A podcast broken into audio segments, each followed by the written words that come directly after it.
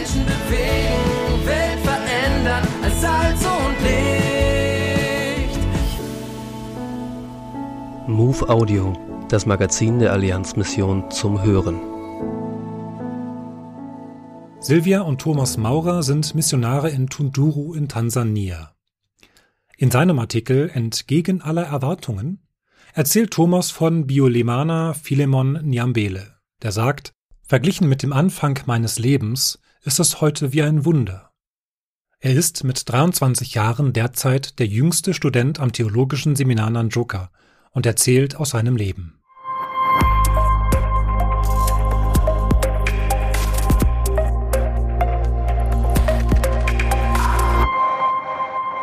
In meiner Familie bin ich der Erstgeborene, hatte aber nicht das Glück, bei meinen Eltern aufzuwachsen. Als ich zwei oder drei Jahre alt war, verließ uns mein Vater.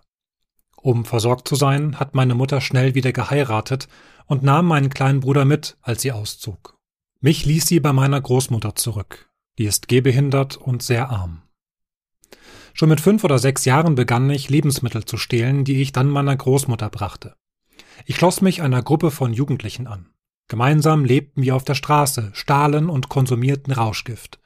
Zu dieser Zeit kannte ich Gott nicht. Und dann erinnere ich mich an einen Tag, den ich nie vergessen werde. Ich war wieder unterwegs, um Tomaten auf einem Feld zu stehlen, damit meine Großmutter und ich zu essen hatten. An dem Tag entkam ich nur ganz knapp dem Tod. Ich hasste mein Leben und sehnte mich danach, es irgendwie zu ändern, auch wenn es den Tod bedeuten sollte. Mein größter Wunsch war es, lesen zu lernen, in die Schule zu gehen. Doch meine Großmutter konnte das Schulgeld nicht aufbringen. Neue Hoffnung. Veränderung kam in mein Leben, als mein Onkel und seine Frau mich in ihre Familie aufnahmen. Meine Tante war sehr streng. Sie lebten in einem kleinen, abgelegenen Dorf, in dem es keine medizinische Versorgung gab. Allerdings besuchten sie regelmäßig den Gottesdienst und nahmen mich mit. Zum ersten Mal hörte ich von Jesus Christus. Das gefiel mir sehr und ich wollte gern mein Leben mit ihm führen. Außerdem fing ich an, die Grundschule zu besuchen. Das Lernen fiel mir leicht und bald war ich besser als meine Cousins. Das gefiel meiner Tante überhaupt nicht und sie ließ mich hart arbeiten. Ich stand früh auf, um die Kühe zu versorgen und den Hof zu fegen. Meine Tante gab mir noch viele zusätzliche Aufgaben. Zum Beispiel musste ich mit ihr aufs Feld gehen. An diesen Tagen konnte ich nicht zur Schule. Dann traf ich meine Klassenkameraden am Abend und bat sie, mich zu unterrichten. So schaffte ich es schließlich in die Sekundarschule. Aus irgendeinem Grund, den ich bis heute nicht verstehe, wollte mich meine Tante nicht mehr bei sich wohnen haben. Darum überzeugte sie meinen Onkel, mich zu meiner Großmutter zurückzuschicken. Von dort hatte ich täglich vier Stunden Schulweg zur Sekundarschule.